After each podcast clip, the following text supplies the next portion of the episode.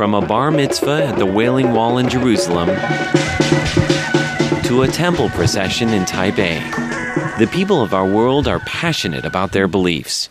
Are you listening? Tune in to the sounds of your world on Radio Taiwan International. Thanks so much for joining us today here on Radio Taiwan International. A little bit later, we'll be taking you over to hashtag Taiwan, Taiwan Explained, and In the Spotlight. But we start off today's program with a new episode of Here in Taiwan.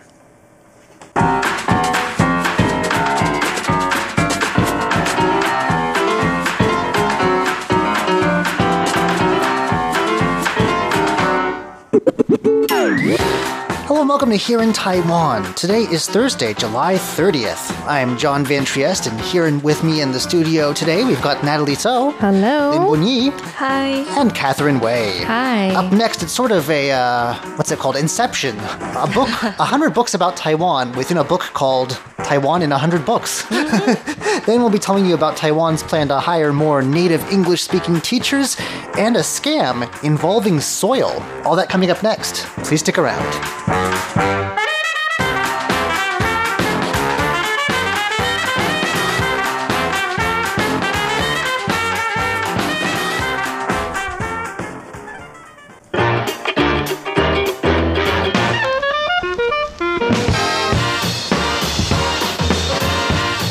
Off today, though, I'd like to talk about a new site that uh, is attracting a lot of people who are taking selfies and I guess posting themselves on Instagram, but at the risk of their life. Oh my. Yes, it's a little crazy. I mean, this hmm. site looks quite attractive. It's a building, it's a 43 year old dilapidated building. And on its walls and ceilings and at the sides, the rails, it's all green vines. Hmm. So it's like covered in green, and they've given it the nickname the Hulk House. And even though there are big signs saying danger, don't go inside, you know, it's very dangerous, people are going inside. They're going to the second and third floor so that they can be surrounded by these green vines and take a picture of themselves. I mean, it looks nice, but I mean, it's like, is what's the danger that the floor is going to fall through, or Um, sure. I mean, there's it's um, let's see, it's it's there's no safety fixtures. There's no rails. You can fall down, and also the structure itself is extremely fragile. So there's no guarantee that you know you won't get hurt just climbing up around the inside. that's true, especially if you're dressed for a selfie instead of, let's say, uh, proper hiking in high equipment. heels or something. you know, it's it's amazing what people do for selfies. it is amazing. Why Um, would they take it from the outside? Like it's pretty spectacular looking just from the outside. That's true. You could just you Yeah, go take in it from front the of it, sidewalk, right? Just take it from the sidewalk. I don't know. Um, but that's uh, the world we That's live in, I guess. selfie culture here in Taiwan. People like to just look like they're doing something I don't think cool we and the- originally. I don't think we have the craziest selfie culture. I've seen people go climb uh, unauthorized uh, skyscrapers in Russia, and uh, Oh, I've my seen. goodness. I think that we have uh, some good competition from from other That's parts of the world. That's but, true. Uh, selfie culture in general, I guess, you Is could is a little crazy. Hmm. Mm. You guys wouldn't do this, would you? no, no, I like to live. live.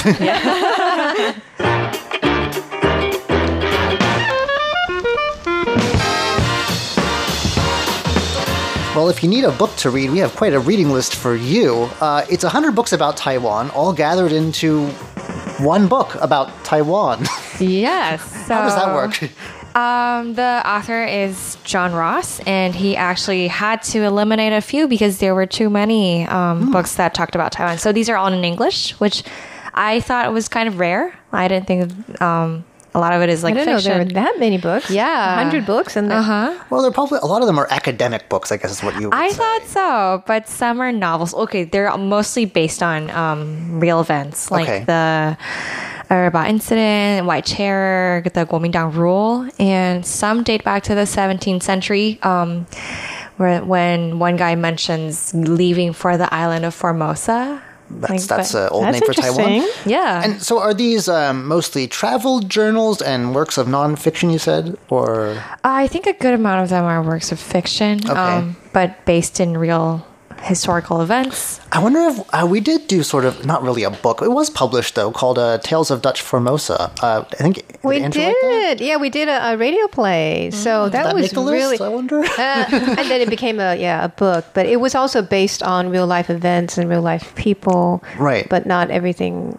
Well, actually, you have to ask him about that. But we did a, another radio play called um, Lost, in Dutch Formosa. That was totally fake. I mean, that was fun. Okay. But it was it, based on real life historical um, settings. There are, uh, I wouldn't say huge, but a fair number of uh, writers who I've met here who do workshops, and they've they've published uh, some works of fiction about Taiwan, uh, and and some of them are pl- placed in Taiwan's history as well. So I'd be interested to see if any of those made the list too. How did this project uh, get started? Um, I think I'm not sure. They don't discuss it here, but the same guy is. Um, he's very ambitious. He has follow-up volumes proposed. Um, Already, wow. yeah, about gay Asia in 100 books or Taiwan translated from Chinese. Maybe also 100 books on that. So that's I think that's his thing. Like he walks you through a hundred. Um, yeah. Um, I guess well with Amazon anything's easy to get, but would these books be readily available elsewhere, or are, we, are they mostly local publishers? Um, yeah, it's a local publisher. Um, wow, I don't actually readily have it here, but it's a local publisher that publishes books written about Taiwan in Taiwan in English. Okay. There are a few actually that I have on my bookshelf that are from. I think I know this publisher. I think. Um, so uh, definitely. So the title is again. Taiwan in a hundred books. So definitely uh, check. Has it been released yet?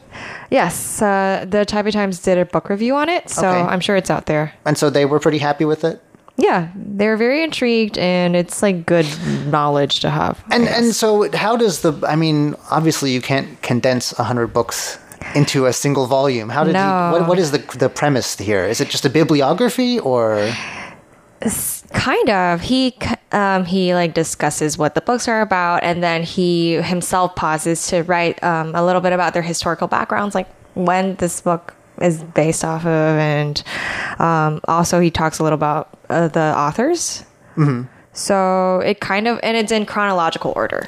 And I can see uh, from where you're sitting some a couple of pretty well-known titles. There's one on the back of uh, the other sheet of paper you've got there that called Formosa Betrayed by Right, George right. Kerr, this is one of the big ones who is it is one of the Oh, big that ones. was was a movie as well. yeah yeah it was About Tawantan.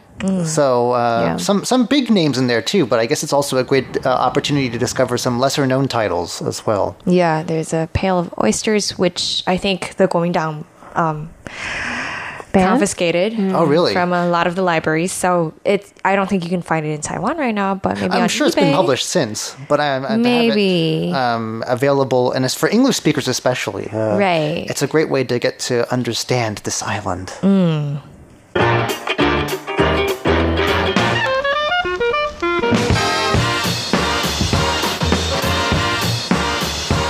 Well, Taiwan has a very ambitious and uh, I don't want to say controversial, but now people have different views about it. Uh, plan to become fully bilingual within a rather short period of time. Yeah, by And, 2030, I think. Yeah. uh, kind of TikTok, man. I wonder. I mean, what their their uh, measurement, you know, their their bar is to mean fully bilingual. Yeah, I- if you want, if you mean like can help a lost tourist, I think we're pretty good. if you mean can, uh, you know, discuss Be fluent. can, I think dis- it's pretty hard. Can dis- you know sit at a board meeting and discuss, you know, futures? That may be a bit more challenging uh, for some people. Yes, but the Ministry of Education is moving to hire more native speaking English teachers for public high schools across Taiwan. So that's one of their plans. They plan to hire 300 English teachers per year, um, up from the current 80. And so it's going to be foreigners coming in. And this actually has already been in place for six years and it's been going pretty well. So they found that these teachers are quite engaging and they also can um, engage the students in, in cultural events and things that would interest them, you know, Yeah. about, about the language. Well, that's good. I mean, I've seen uh, some of the sort of tests and uh, you know for of English proficiency that they give to students, and some of the the prep books that I've read, I just go, we would just know we would know we no one I know would ever say that. Yeah. Or they teach things that are very like one example that really stuck with me was when they were like, "Well, I never," and I just imagine someone clutching their pearls like in a movie. Like in Oh, real life, no one would ever say that. well, I never. I never drink coffee. No, no, no, no. As an No. offense. Well, I never. Oh, you know, okay. it's, it's very like gone with the wind, maybe. But um, so very maybe not the most practical. Having maybe some people with native cultural insight as well as to what's I think appropriate. that helps. I think that helps. I mean, a lot of the local elementary schools, uh, you know, are using local teachers who are Right. English majors or you know English teaching majors. Yeah. but they still aren't um, fluent actually in English. Uh, I think it depends. Yeah. Um, if if you were uh, if you've spent a good part of your life abroad, maybe you can count. But, But um, most of them haven't. Yeah, they just learned it in school. I mean, I have kids who've been through the program, and my kids were so bored, so they would just take their own English books and read while the teacher taught everyone else. right. And I think it's very grammar focused as well, which uh, I, I think la- experts basic, in yeah. the field say is not the way that language is learned naturally. That's true. I just want to know what bilingual means. Like, do you want to be like Singapore when English is the official language? Or do you want to just be like many parts of Europe where everyone's fluent, but they don't require um, it, your English to be perfect? Like, you can know. just carry on very that would fun that would be conversations even and- amazing if they could do that. Yeah, just like to have it as a part of your life, but you're not required to be perfect at it, which I think is like the better way to go. Yeah, I, I think the most important thing is the need to, to reform the curriculum, and I, this goes for those uh, after-school cram schools as well. I'd, Right, um, right. I, I spent about a year and a half in one of them, and I was not. They wouldn't have hired me, but off the off the street, they'll take you for some of those after-school Mm-hmm. uh, programs. I just felt like this is not very practical. The kids aren't interested, but we have to go by the metrics that the company sets. So I wasn't like gonna change things up, you know. Uh, Hmm. It, it, it needs to be something that like they, they have to i think i've heard that one of the best ways to do it is to give kids a library of books and let them choose what they want to read Mm-hmm. and then not make them write a book report about it or whatever Oh god, It's- I hate it. right exactly that perturts you that's the opposite effect Mm-hmm. right if you're if you read naturally it says um, for so many hours or uh, you you pick up vocabulary and it makes a Yeah. notable difference And you're actually having fun. Right. Getting Exactly. starting with their interest, right? Or using videos. Right. Like um my kids learn a lot on YouTube. it's true For better I- or worse, you know. It's but, true. Uh, yeah. they learn a lot of the, the way they talk, slang and different things Mm-hmm. on YouTube. So I think rather than being like, let's focus on the past participle, it just doesn't stick. Right. And then- Something more uh, related to their lives and interests. Right. And, uh, and So good luck to Taiwan. It's a Yeah. big uh, project.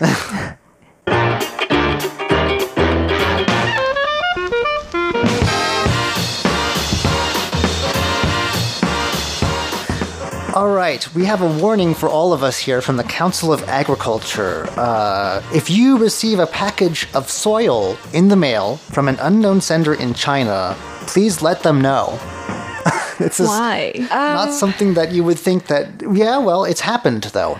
How how are they getting in in the first place? Um, So, a uh, Taiwanese Facebook user uh, wrote in a post that's uh, been spread a lot that in uh, at the beginning of the month she got a parcel from somewhere in Shanghai from two people that she did not know, and in soil, inside was a sample of potting soil. Uh, she was very confused and uh, tried to like get in touch with the delivery service. Like, was has there been some kind of mistake? and then called called an anti fraud line when that didn't work. And neither of them had any idea what the, what the story could be behind how she got this package from people she doesn't know in China containing dirt. Um, she contacted the Council of Agriculture's Bureau of Animal and Plant Health Inspection and Quarantine. They asked her to bring it into the airport at Songshan Airport here in Taipei, where I guess they have customs facilities for this sort of thing. to check, right, They to you to like them. take fruit and stuff that you Right. you accidentally take it with you uh, for testing. And uh, so, yeah, they got it. It appeared, in fact, to be nothing more than a soil mixture. But they are warning people if you get a package like this, don't throw it out, please, because it can contain roundworm, fungi, and insects, which you might not be able to see, but could destroy, really devastate the ag- agriculture here. Uh, which is why they don't want you bringing in fruit in the first place. Right. Um, it's illegal to import soil, actually. Uh, so, which I think is true in most countries. Right, Um, it is. And usually, Uh, the Bureau only handles one or two cases that in- involve soil samples sent through the mail, which is already a lot. Who sends dirt through the mail? Uh, they usually find them out on customs checks, but it turns out that it's not just Taiwan that's been having samples of soil sent from China. It looks like there are at least uh, a couple of different states in the U.S. where people have also been getting Chinese soil in the mail from people they don't know. Uh, police speculate that this and seeds that have also been sent to at least five U.S. states.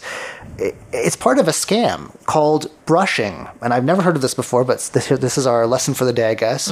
A vendor sends items to people who don't know that they're getting them; they didn't order them, and then they pose as the buyer. They pretend to be you when and and write a good review, and that boosts their product rating.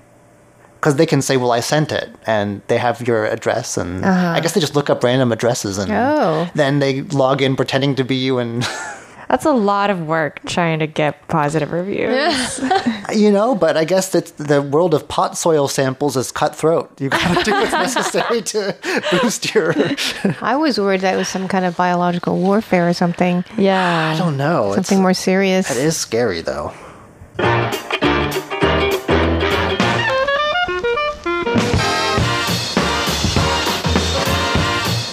We have yet another group of intrepid sailing elementary students here in Taiwan, elementary school. I think we've talked a couple times about different Yeah, sailing. there's a group in Yilan.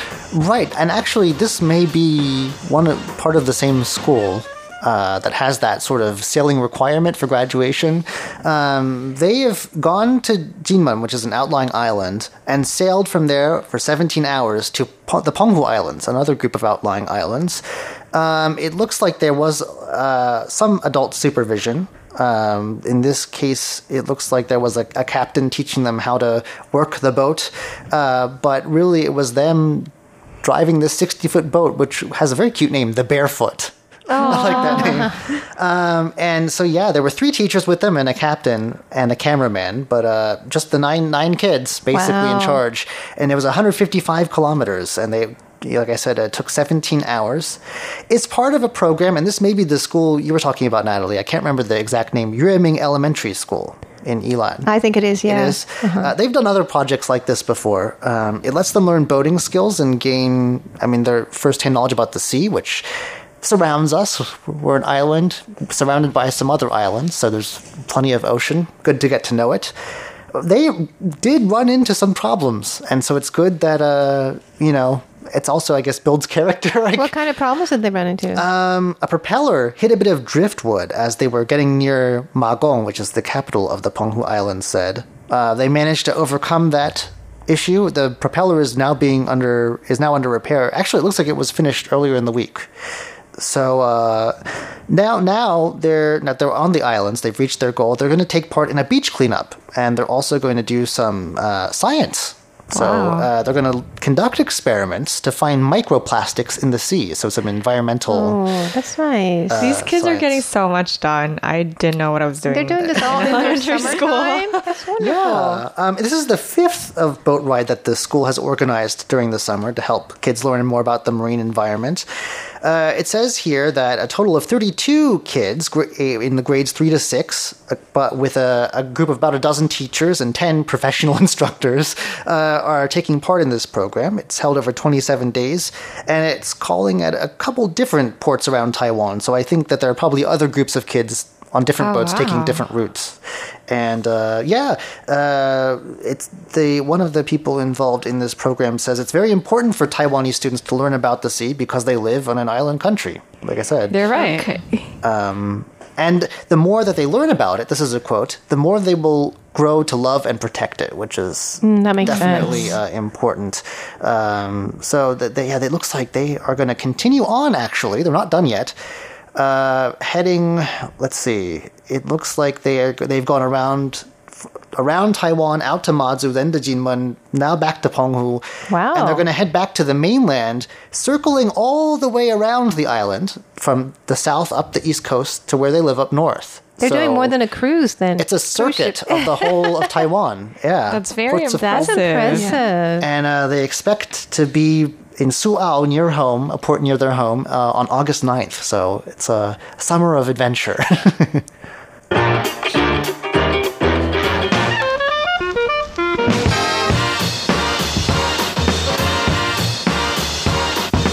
Now, as we have mentioned, it is summer vacation here in Taiwan. For some disadvantaged kids, uh, kids who aren't, you know, lucky enough to be sent on a round the island cruise, that can mean that getting food is, is difficult. Yunlin County in central Taiwan has a solution.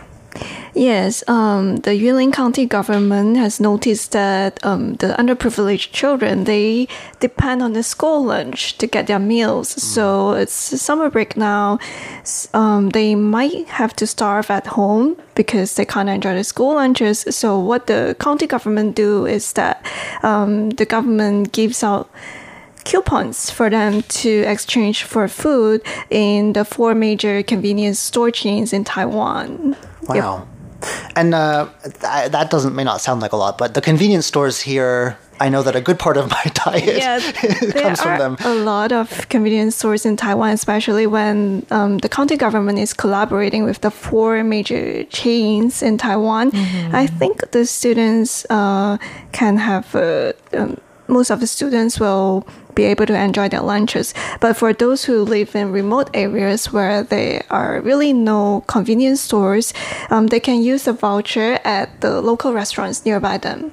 Oh, that's good. And yep. I, I wonder if there are any dietary guidelines. Because if you were to leave uh, most kids that I can think of in charge of what they would buy at a convenience store with coupons, right. are, there, are, there, are they meant, because they do have things like frozen vegetables, for instance. I mean, are, are they trying to encourage healthy choices? Yes, um, because the school lunch program in Taiwan, the primary goal is for the children to have nutritious meals. Right. So they can only use the vouchers to buy nutritious meals. That's they can't okay. have junk food. That's good. That's, That's good. good. because there's a lot of junk. Food. I would have gone for the junk food and regretted it. Me too. I would have gone for the junk food and not re- not regretted it. So uh, it's good to know that uh, the county government has thought of that. Mm. You don't want to leave kids don't in charge of their kids. dietary decisions. Yes.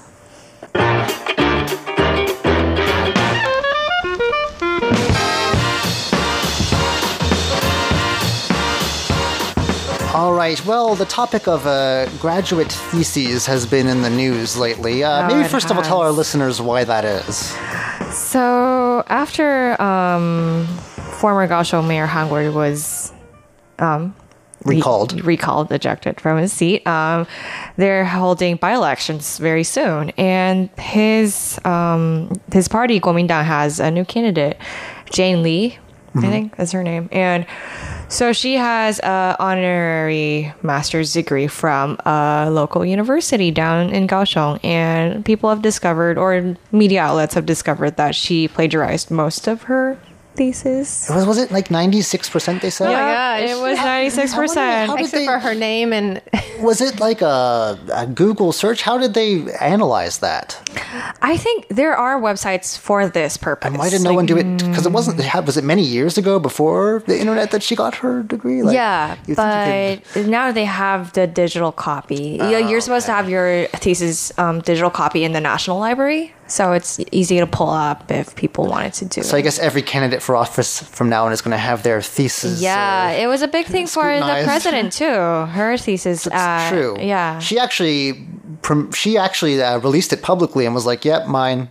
Yeah, it's legit. It's, yeah, yeah. So uh, now it turns out that, that it looks like there's a lot of theses that are being or degrees that are being revoked after the fact because of plagiarism. Yeah. Well, I don't know about a lot of them being revoked, but um, in the the the number of uh, diplomas getting revoked, forty percent of them is because people plagiarize their thesis. Theses. Mm. Mm. I just don't know how why people think in this day and age you can get away with that. it's just. I yeah. It. I mean, do your own work. What's the point of Get your education. Yeah, yeah really. earn it by yourself. All right, well, that just about does it for today's edition of Here in Taiwan. I'm John Van Trieste. I'm Natalie So. I'm Lin Bunyi. And I'm Catherine Wei. Please stay tuned next for Hashtag Taiwan, Taiwan Explained, and In the Spotlight.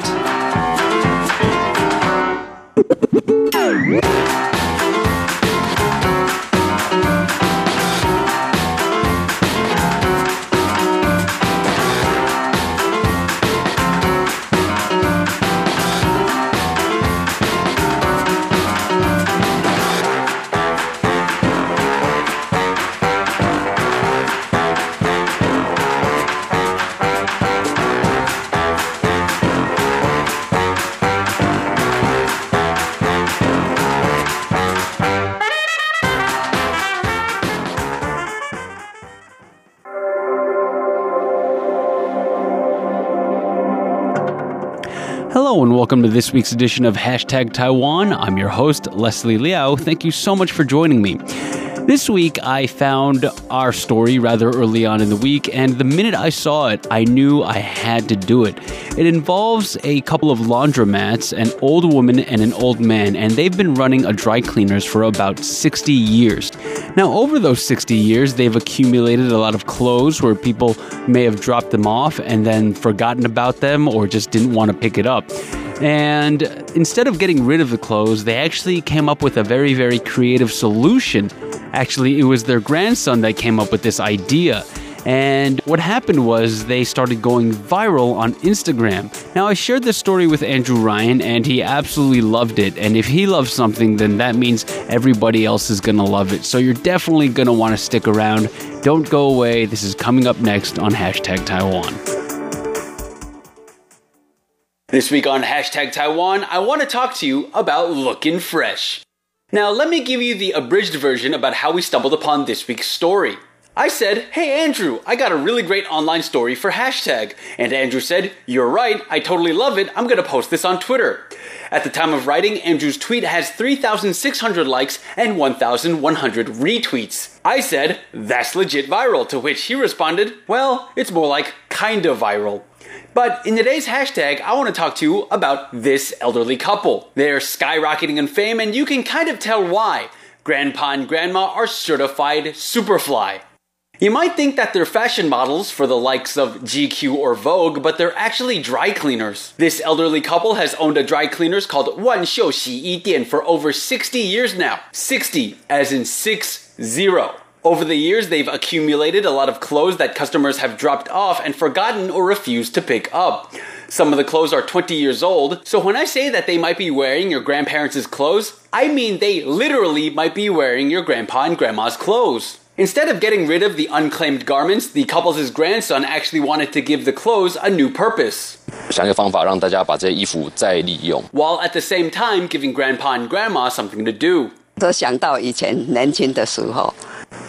过一回。 He dressed them up in the clothes, and the rest is history. Excuse me when I say this, but dang, can they pull off that retro look. The elderly couple has been blowing up on Instagram. With only 18 posts, they've attracted over 70,000 followers. Every picture they put out is magazine worthy, and I love the progression from the early pictures where they are more candid to the later ones where grandma and grandpa are straight owning the camera. Store policy dictates that they will only hold on to leftover clothes for a month. After that, they are allowed to do with it what they will, and oh, will they will. Grandpa has said that if someone wants to buy the clothes shown on Instagram, he'd be more than happy to ship it. Not only is this Instagram account amazing for recycling and reusing old clothes, but the concept itself is so overwhelmingly charming, and I'll be the first to admit that I have never ever looked that fresh in my life. Now, that was one of the more heartwarming stories I've encountered here during my time here at RTI, and I immediately fell in love with it, and I hope you guys did as well. There's a lot of visual components to it, so if you'd like to see the full visual video of hashtag Taiwan, make sure you go to Taiwan Insider's Facebook page at facebook.com slash Taiwan Insider. While you're there, be sure to leave me some feedback, whether it's complaints, whether it's compliments, or whether it's a suggestion for a future episode of hashtag Taiwan. That's about all I got for you this week. Until next week, stay safe, stay healthy, and stay happy. I'll see you again soon.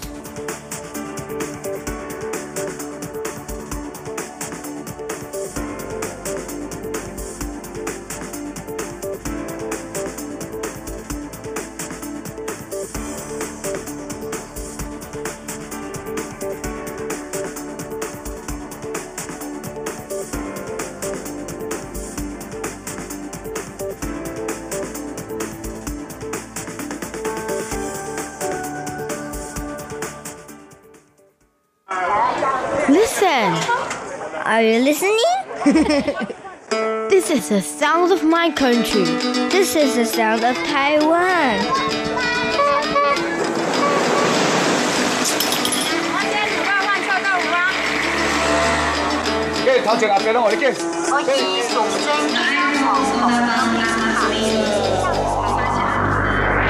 Taiwan, a small island with a whole world of sounds. This is Taiwan Explained, brought to you by Radio Taiwan International.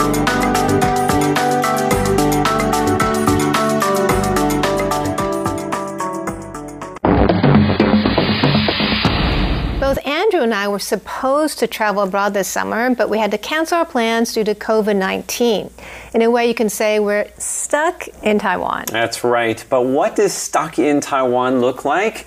Well, here are a couple things beaches, hot air balloons, even cruises. Well, you know, a couple years from now, we may look back at the year 2020 as the year that Taiwan rediscovered itself. With the COVID 19 outbreak contained in Taiwan, people can now explore and enjoy all that Taiwan has to offer. And they're doing it with a vengeance. It's called revenge tourism, taking revenge on the virus and its impact. Last weekend, people flocked to the Summer Travel Expo, the perfect place to use the nation's new economic stimulus coupons. Every citizen can buy 3,000 NT dollars worth of coupons for just 1,000. Not too bad, especially if you couple it with the government's other travel incentives like hotel subsidies. And people in Taiwan are lucky they don't have to go far to enjoy stunning natural scenery delicious food, and a variety of museums and festivals. On the pristine East Coast, Taidong just began its International Hot Air Balloon Festival, which runs until the end of August. After that, it will hold its international surfing and Ironman competitions. Then there are outlying islands like Mazu. It takes a boat ride or a trip by plane to get there, so travelers can even feel like they are going overseas. Once there, visitors can see a giant statue of the goddess of the sea and the exotic blue tears phenomenon that lights up the sea at night. Taiwan has even brought in an international cruise ship to take people on trips to the outlying islands. Places like Green Island, Xiaoliuqiu, and Kending also offer great snorkeling and scuba diving experiences. For those who want to catch an aerial view of Taipei, Taipei 101 is also offering a special discount for visitors to its observatory. Go now and you can get in for just one fourth the usual price, only 150 NT dollars until the end of September.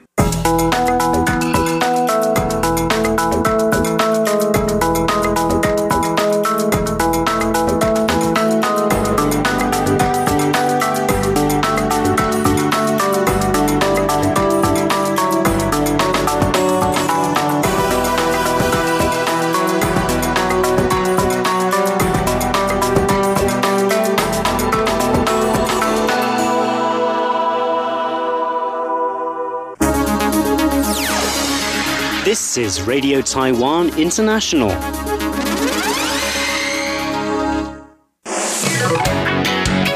Ladies and gentlemen, here's Shirley Lin with In the Spotlight.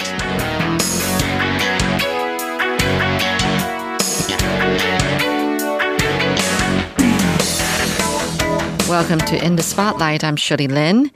Nancy Xie is the general manager of Art Zoo World. Uh, which is a business, a company that promotes creativity in children through art and play. Now, the founder of this Singapore based company thought that for children to appreciate art, they should be able to touch art.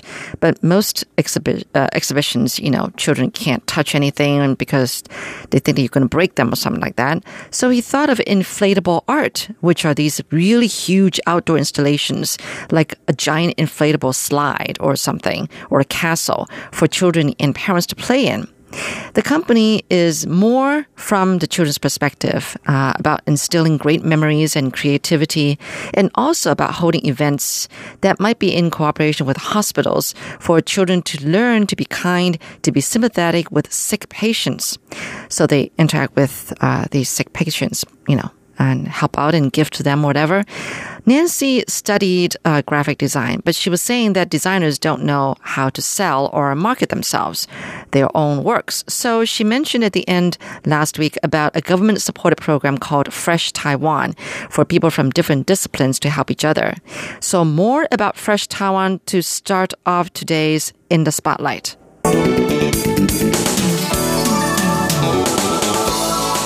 This actually was. Uh, Is it mainly design on design or? Uh, yes, mainly on product design, but also they had uh, another project is on the intellectual property as well. Okay. So uh, this project is actually. Um, is selecting Taiwan brands going to the right market.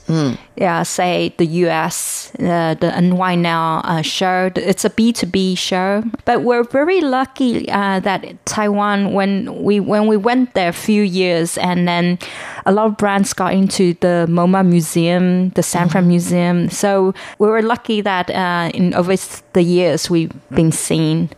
So um, I was very happy that, uh, especially these very uh, MoMA is a very high level of museum where designers want to be. Yeah. Right. Yeah. Um, the full name of MoMA is the Uh, modern, modern of uh, Museum of Art okay. in New York. Museum of Modern Art. You know, we, we always take these um, acronyms for granted and we don't know what the full name is. But yeah. Now, I don't know if my listeners have caught on that Nancy's got a little bit of British accent there.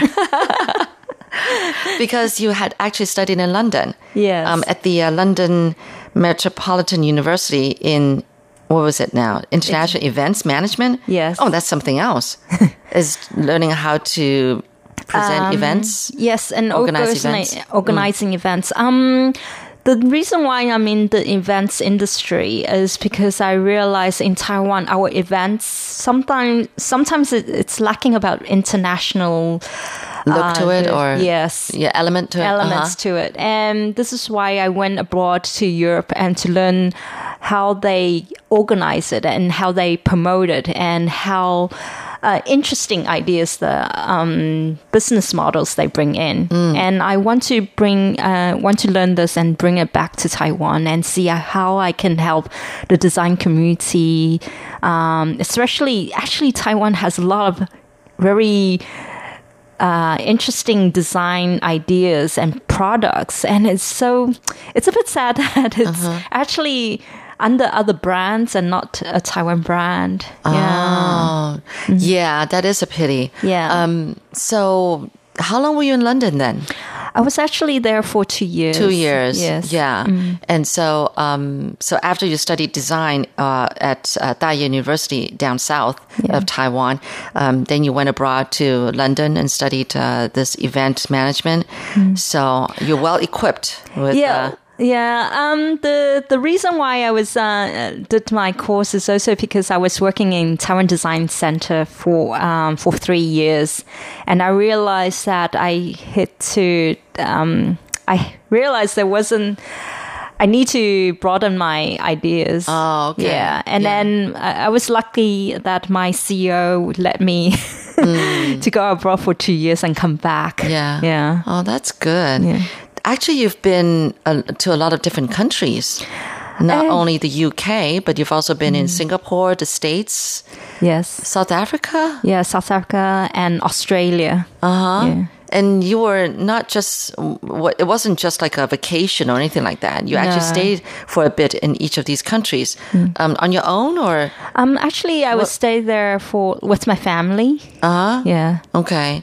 Oh, oh, okay. So it was because your family they emigrated to all these different places, so that's why you were able Yeah, to to stay travel, yeah. travel uh, stay at these different places. Wow. So you've got a very uh, cultural background then. Yeah, I was. Um, I feel blessed and lucky um, at the same time because um, actually a lot of um, people were wondering, will you be struggling, uh, like moving to different places? But I, I find it that I like to travel a lot, and uh, also I bond with different cultures. Is something that I, I think it was it's a it's a pro for me. Um, though education probably Chinese switching to Chinese Mandarin and uh, switching to English was a problem for me. Uh, okay. so how long were you at each of these different countries? How long were you in South Africa? uh, I was in South Africa for seven years. Oh, wow. Yeah. That's a long time. Yes. Now, I've never been to South Africa. Wh- Oh, What, what is it like? Um, What you- what's one one line that you can describe South Africa to me? it's a natural beauty. Oh, okay. Yeah. It's not as metropolitan as Taipei, is it?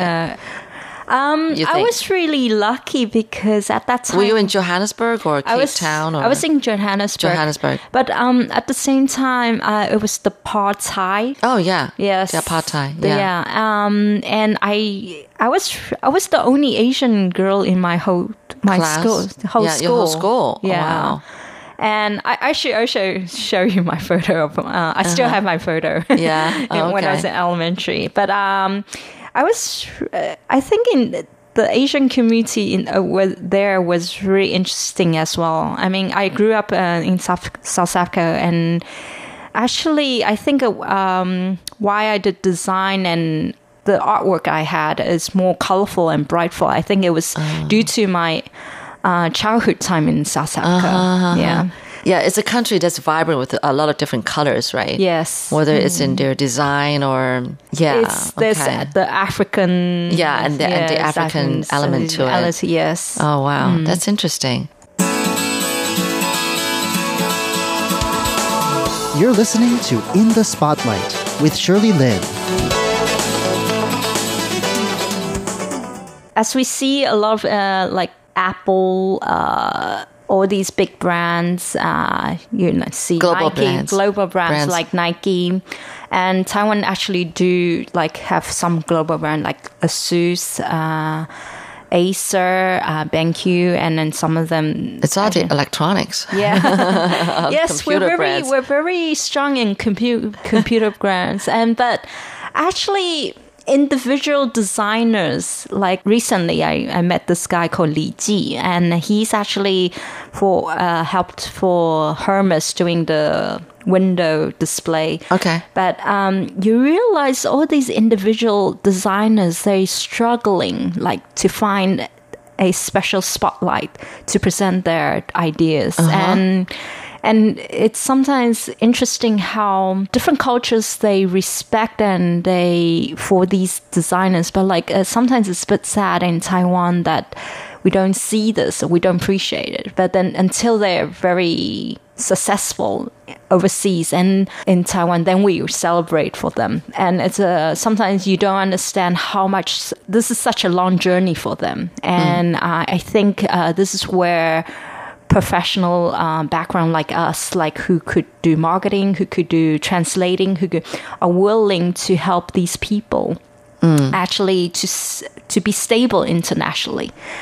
Yeah. Yeah. Don't you Mm-hmm. think that's the same across the board, whether in the music scene, Yes. design, maybe, you know, uh, cuisine, Sports, yeah, sports, sports, right? Yeah. Um, they all need this kind of uh, assistance. They all need this kind of help in the translation, in the, you know, communicating, connecting Connecting. them with, yes. you know, and then the bring like the right uh, investors. Right. Yes. Right. And I think this is something really uh, I really do strongly believe this is like something it's a team play thing Mm. instead of like individually uh, a goal. Yeah.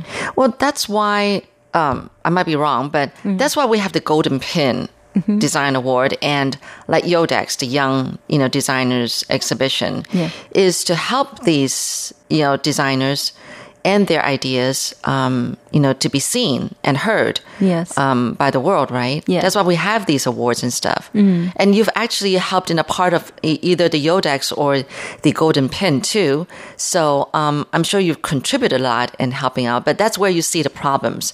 And so, what do you think um, you you can do or Taiwan can do to do better in this sense in getting us out there into the world? Yes, I, I do strongly believe that um, Taiwan could do more international marketing, especially Right. helping these, um, and not only just giving fundings, but like, uh, Not just give fundings. yeah. But that is a very important part too. Yes, that's also a point. But like, uh, it's a huge. It's not just like just oh, I just funded you. Yeah. Of course, you want to fund the right people and continue. What's the other things I could do? Like, say you have all these um, office overseas, and how could they uh, help uh, these uh, designers? Like, right. yeah. What do you think is the first thing to do? We have to start somewhere. There's so much to do, actually. If we just think about all the things that we need to do, we get a headache because I it's just know. too much. Yes. Um, what do you think is the first thing that we should do? The very first thing. that for the designers to learn English is that the most important thing? No, um, wow, this is a very tough question. It's a Maybe it's something that you you should think about it's a it's something that Yeah. maybe you and along with some like-minded people can work together to start actually really start doing something Yeah.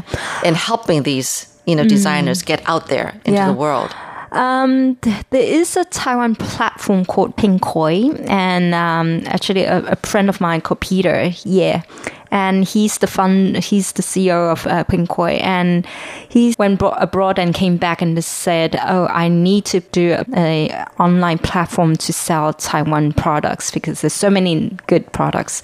They're starting to grow bigger in internationally and." Especially this uh, stage, uh, the coronavirus, and now the retail is like they're Suffering. sorry, suffering, uh, yeah, suffering. Now it's all about online marketing, online platform, how to reach to people. Uh, like online, and uh, it's uh, something that I I do see. Uh, this is the future, I guess, because people are now um starting to buy things online. Yeah, yeah, yeah. and but also you could tell that uh, all the business models are now trying to trying new things like Netflix, and also it's how to bring bring out the ideas into the market through the mu- movies or is it through the music? Yeah. Is it through digital other contents?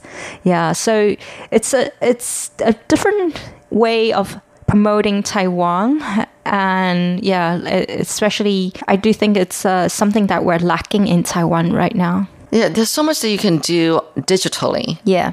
But actually the best thing is actually to meet in person right yes definitely and interact and really show and give the story behind why I why I have this idea. Yes. It, it brings out the core. Yeah, the the core. essence of your idea or whatever or design.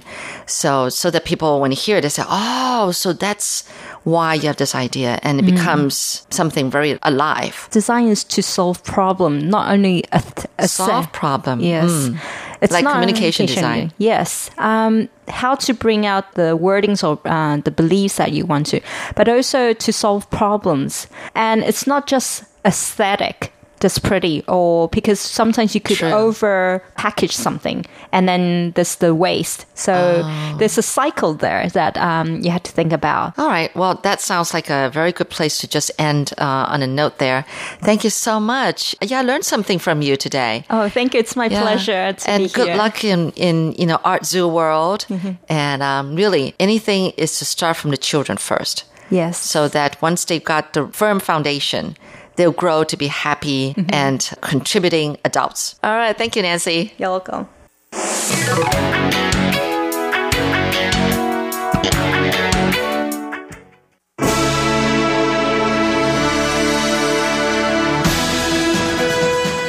Thank you for listening to Radio Taiwan International, broadcasting from Taipei, Taiwan. Check out our website at english.rti.org.tw. Again, that's english.rti.org.tw for the latest news and features from Taiwan. You can also listen to our programs and watch videos as well. Our 60 minute English language program can also be heard every day at the following times and frequencies. In southern China and South Asia from 1600 to 1700 UTC on 9405 kHz. Again, that's in southern China and South Asia from 1600 to 1700 UTC on 9405 kHz. And in Southeast Asia from 0300 to 0400 UTC on 15320 kHz. Again, that's in Southeast Asia from 0300 to 0400 UTC on 15320 kHz. We'd love to hear from you. Please send your comments to PO Box 123 199, Taipei, Taiwan. Again, that's PO Box 123 199, Taipei, Taiwan. Or send an email to rti at rti.org.tw. Again, that's rti at rti.org.tw. Also, visit us on Facebook. The address is fb.me forward slash Radio Taiwan International. Once again, on Facebook, we're located at fb.me forward slash Radio Taiwan International for videos, photos, and news of interest from Taiwan. Thank you once again for listening to Radio Taiwan International.